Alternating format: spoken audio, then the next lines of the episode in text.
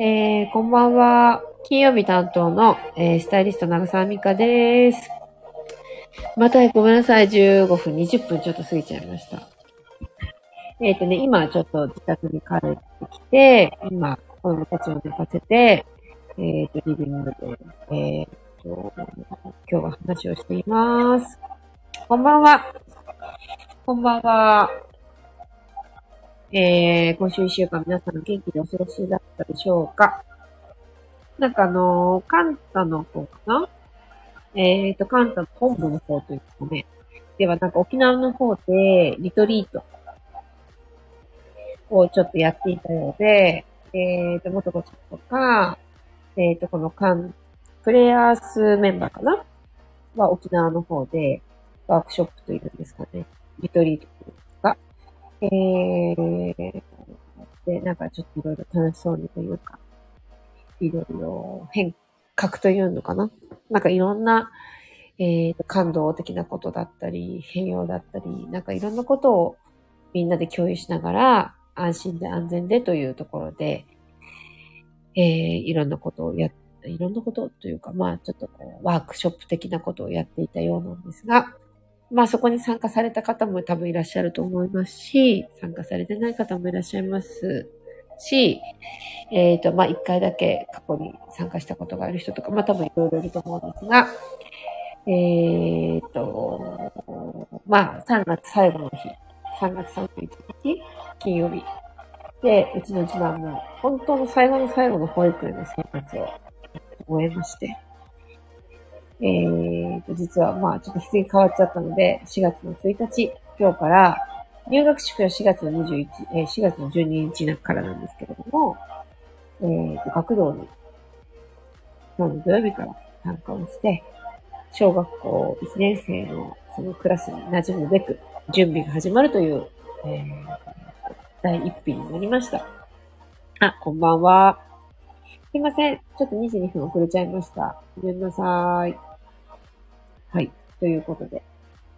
今週も金曜日やってまいります。毎週何を話そうかなと思いながら一週間を構築させているんですけれども、実は今日はね、えー、ブルーガリというジュエリーブランドさんの、えー、ホテルがえ、ー、と、東京にですね、4月の4日かな ?5 日かな？にオープンになるんですけれども、それの前に、えー、ブルガリのジュエリーも時計も含めてアンバサダーと言われている、あのうちの一人の女性、一人の方のスタイリングでですね、ブルガリホテルで撮影をしてまいりました。で、えっとね、さすがやっぱり、えー、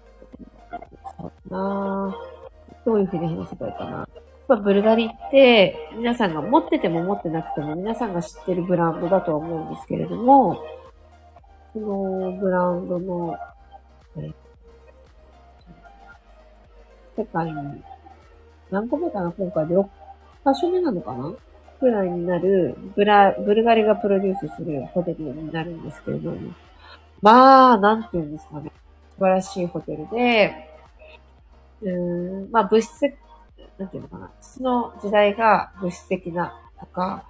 まあ、いろいろなことが言われている土の時代から風の時代になって、というふうにも言われてはいるんですけれども、えっ、とね、どう表現したらいいかな。えー、とね、とってもアート的であって、ラグジュアリーでもあって、えー、と、モザイクタイルを、あの、すごくふんだんに使った、なんていうの、ただお金持ちだけが行くとかっていうよりは、きちっと五感を刺激する、やっぱホテルが東京にできたなという感じの場所でした。あの、ルーフトップのバーがあったり、クレオパトラがそこのプールにいてもおかしくないようなプールだったり、ちょっと私400平米、あんまり東京で400平米のお部屋っていうのは私聞いたこともないんですけど、400平米のスーパースイートみたいなお部屋があったりとか、でもそこには、非現実的な、えー、夢のような空間があって、その中での、なんていう物質的なものだけではなくて、すごく感覚的なことも含めて、まあ、トータル的に、まあ、すごいホテルができました。なので、4月の4日以降、いろいろ開示されてくると思いますので、皆さんもちょっと、どんなホテルなのかな？東京のその、東京駅の目の前にある、その一等地にある、ラグジュアリーのホテルというのをどこまで、えー、と、表現できるのか、みたいなことも含めて、ちょっとそれぞれ皆さんの感覚で、どう感じたか、ぜひ、次の、えー、次、次そうですね。来週にはもう全部オープンなって開示されて、どんな人たちがどういうふうな形でパーティーに参加されてるか、みたいなことは見て取れるので、皆さんの次はぜひ感想を聞かせてください。ということで、うーんただただ物質的な世界だけではなくて、そこにアートが絡んでくると、またちょっと別な、えー、表現の、異空間の、でもそれは、そうなある意味居心地のいいホテルが、東京駅目の前にドカーンと登場したホテルになりますので、皆さん今度ぜひ感想を聞かせてください。はい。ということで、えっ、ー、とね、今日は何を話そうのかなと思ったんですけど、えっ、と、実はね、えっ、ー、とね、インスタで、これアルゴリズムで出てくるのか、何で出てくるのかちょっとわからないんですけど、最近ふわっと私のインスタに出てきた、ある男性の、えっ、と、インスタの投稿があるんですけど、それをちょっと紹介したいなと思っています。で、その人は男性で多分年はどれぐらいかな ?50 歳か60歳ぐらいの間の男性になるんですけど、すごくキャッチーな、えー、っと、リールみたいなものがトントントントンと入ってきて、何かなと思ったんですけど、実はとっても本質的なところで、えー、気づいてる人はもうとっくに気づいていて、そんなこと言われなくてもわかるわ、みたいなことの内容ではあるんですけど、あの、とっても、えー、なんていうのかな。ユーモアがあって、でもポジティブに、えー、少しネガティブになりやすい感覚を少しこう、なんていうのか、やる気にさせてくれたり、ちょっとポジティブに持ってってくれるような、そんな、えっ、ー、と、リールを上げてる、えっ、ー、と、少しだけご年配の男性がいてですね、私すごく自分の感覚的には、自分でもともと持ってる感覚のことを言語化してくださってる方で、あ、すごい私面白いなと思って、すごくよくわかると思って、えー、聞いている方なんですけど、それを紹介しようと思ってですね、今 iPad で、えー、と、その人の リールを、えーと、保存してたと思ってるんですけど、えっ、ー、と、全然出てこなくって、どの人の誰さんがどんなことを言ってたかっていうことを言いたいんですけど、えっ、ー、と、すいません。全然出てこなくって、どうしたもんか。と思ってるんですけど、なんかね、私すごく、あ、こんばんは。気になるんですよね。あ、誰？あいでくん。お疲れ様でした、沖縄。なんか楽しそうな、あの、インスタがあってましたね。私もね、一度ね、あの、全然話関係ないんですけど、カンタの方で、伊勢かな？伊勢の方で、えー、っと、やるワークに一回参加したことがあるんですけど、あの、グループワークみたいなことで、私初めてそこで経験をして、面白いなぁ。こういうことなんだなみたいなことをちょっと私も一応経験してるので、沖縄どんな感じだったのかなと思って。井出くん今度感想聞かせてください。はい。で、そう、その人の名前がね、なんでここに出てこないんだろうな。でもね、私なんか、ああ、私が普段から同じように思ってるなあ、この人の感覚ちょっと近いなと思ったことがあって、それの一つが、なんていうのかな。人の悪口とは言わないな。なんかちょっと人ってなんかこの人気に入らないなとか、例えばなんかちょっと違うなとか、なんかちょっと、うーん、みたいな思うときって、えっ、ー、と、信頼してるからこそなのかななんかちょっと、ねえねえ、この人ってこういうとこあるよねとか、この人ってこんなこと言っててこうだよねみたいな。こなんかもう友達同士の中である会話ってあるじゃないですか。それを同意はしたくなくて、でもなんかその人に対して、否定もしたくないみたいな。時って、どういう受け答えが一番賛同もしてなくて、かつ、えっと、聞き流してるわけでもなく、みたいな、うまい言葉があるとかあらないとか、みたいな話が彼の、そのリールに出てきてるんですけど、あ、私、確かに、ごめんなさい。これ聞いてて、へえ、聞き流してるんだと思ってる人がいたらごめんなさいなんですけど、何々さんってさ、こうだよね。誰々君ってああだよねっていうものに対して、どういう言葉で返すのが一番いいか、みたいな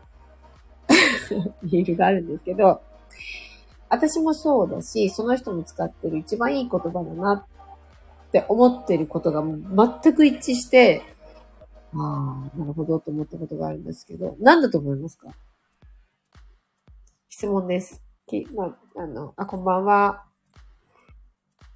何だと思いますか？なんか自分は別に賛同もしたくない。でもなんか相手が、まあ、悪口っていうのかな？なんかちょっと気に入らないことがあって、ちょっと相手が、うん、お友達が、ちょっと言いたくなる。で、ちょっと言っている。人のことを悪くちょっと言ってしまいがちな、なんとなく会話の流れで、わかるとも言えない。そうだよねとも言えない。そういう時に一番いいかもしれない言葉。ってなんだと思うんですね。そうそう。で、私もよく使っている言葉で、うわっと思ったのが、ねえ、何々さんってさ、こうだよね。何々君ってこうだよね。って言われた時に、どう私が言ってることですよ。で、その方も同じこと言ってたんですけど、ねえああ、いろいろあるんだね、とか、いろいろあるよね、という言葉でき流すわけでもなく、かといって適当でもなく、うん、相手を否定するわけでもなく、という言葉が、私の中では、まあ、ずるいのかもしれないですけど、ああ、なるほどね。なんか、いろいろあるんだね。とか、ああ、なるほど。いろいろあるね。とか。っていう言葉私本当によくするあの。本当に口癖のそういう時に限って、口癖のように言ってる言葉があるんですけど、その方もそういうふうに、ある意味、えー、回避する。ということを言っていて、その一言から、なんかこの人面白いかも、他にどういうことを語ってるんだろうっていうふうに、えー、すごく興味がありまして、でもなんかね、すごくポジティブに、えっ、ー、とね、そ、そ、まあもちろんこの言葉だけじゃないんですけど、いろんなことを、あ、すごくポジティブに、あの、なんかすごい展開する能力が高い人だなっていうインスタがパパーっと上がってきて、私なんかその人のね、インスタを全部ババーっと見たんですけど、私なんかすごい大好きな、あ、私この人の考え方とか、この考え方とか、う、多分もちろんお勉強されて、えっ、ー、と、そこに至ってると思うんですけど、私なんかすごいこの人好きっていう投稿があって、いや、なんてことないんだろうな。その人のことを今日話そうと思って、保存してたんだけど出てこない。どうしよう。すごい大事な話になるんで。そうそう。たくさんいい話がありまして、その話を今日しようと思ってたんですけど。すいません。次までには、誰々さん、インスタの誰っていうのを伝えられるようにしますね。なぜだろう。なぜなんだろう。超ミカさん、ごめんなさい。どうしたらいいんだろう。あのね、本当にいい話を、もうこのタイミングでこうしようっていつも思って、あ、もう絶対この話と思ってるんだけど、いざね、その話をしようと思ったらね、どこの誰さんかがね、いつもこうやって出てない。はぁ、困りました。でもね、本当に次はその情報、誰、どこの誰べいさんっていうのをお伝えしますね。多分、今、まあ多分、カンパ TV とかカンタビジョンとかホニャララとかね、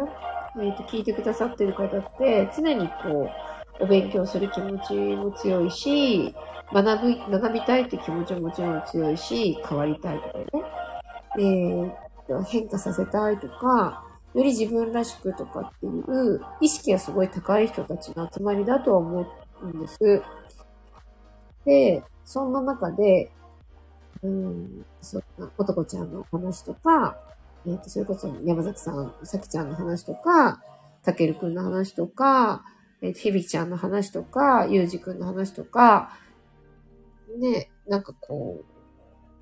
う、いろんな話ってあるじゃないですか。でそんな中で、えー、っと、そうだな、なんかね、すっごい、そういう意味で面白い話だっためっちゃかったんだけど、名前が出てこないななんでかなちょっと次までにきちっと、あれしときますね。そうそうそう。っていうことで 中途半端 そう。ということで。あれ、皆さん沖縄から、あれ、たけるくんも沖縄から帰ってきたんですか？ははだよね。もう帰ってきたのかな？あ、帰りました。お帰りなさい。さっき、あ、お疲れ様。帰ってきたばっかなのね。でもなんかお天気もね、仲良さそうだったし、やっぱ沖縄最高ですよね。久高島？もう行ってみたいですね。明日のホニャララ楽しみ。明日のホニャララなんだっけ？私か。やばい。なんかね、最、何にも話すことないんですよね。何にもないんですけど、大丈夫ですかね？そうそうそう。いや、すっごい忘れるんですよ、最近。そうなんですよ。あのね、いや忘れやすい。これなんかあるんですかね？先生実的なことも含めて。単純に私が忘れん坊なだけなのか、星のせいにしたいがためのパラプ、ゆうじくんってことなのか、ちょっとわかんないんですけど。あ、大変。もう17分。歌いすぎ、過ぎちゃいました。楽しみです。私もよく忘れます。忘れるということはどうなんでしょうか老化なのかなまあでも明日のホニャラルで、あの、続き、誰々さんっていうのを話すようにしますね。すっごい黒縁メガネ、あのね、黒縁メガネかけた、すっごいな話の上手なおじさんなんですけど、なんかいいこと結構言ってるんですよね。はい。それが誰かってもしかしたらそれが繋がって、ホニャララのゲストになることもあるかもしれない。なんでこんな忘れるんだろう。めっちゃ悪いですね。まあまあ、そんな風なんあ、そうそう。私ね、なんか一個、まだ行ったことないんですけど、なんかね、兵庫県の淡路島にすっごいエネルギーを持ってるあの、もともと何にも感じないおばあ様が、えっと、兵庫県の淡路島に移り住んで、エネルギーが開花したっていうおばあ様がいる、リトリートがあるらしいんですよ。それ私のちょっと、その、編集のお友達から聞いて、あ、ちょっと私今回ここに一人で行ってみたいかもと思っていて、ちょっと今度そこに行った時の、まあまだすぐには行けないんですけど、それも、えっ、と、感想も含めてはい。お話したいと思います。まあね、ちょ、ちょっと私、いつも毎週金曜日話まとまらないですいません。なんか思いつきと、何話そうかな、あれも話そうかなと思ってる間にこんなことにいつもなったんですけど。ということで、もう18分も過ぎてしまいました。それでですね、たけるさんの一言で、えー、そうだったと思って、明日のほにゃらら。私がゲスト。まあ、ゲストっていうのかなちょっと箸休め的な感じで、えっ、と、えっ、と、ふにゃな、ふにゃってあげるね。どうしていいですか？みたいな。はい。感じで、明日ほにゃららです。私。皆様なんかあの、力も入らず、ちょうど、これますけれども、はい、明日よろしくお願いします。本当にね、大した話ありません。はっきり説明します。このいつものようにノリで流れで話す感じになると思いますが、ということで。いやー、もうその人も検索しても検索しても出てこないんで、明日話します。はい。覚えてきます。でとっても明るくポジティブに元気になる、あの、リールなので、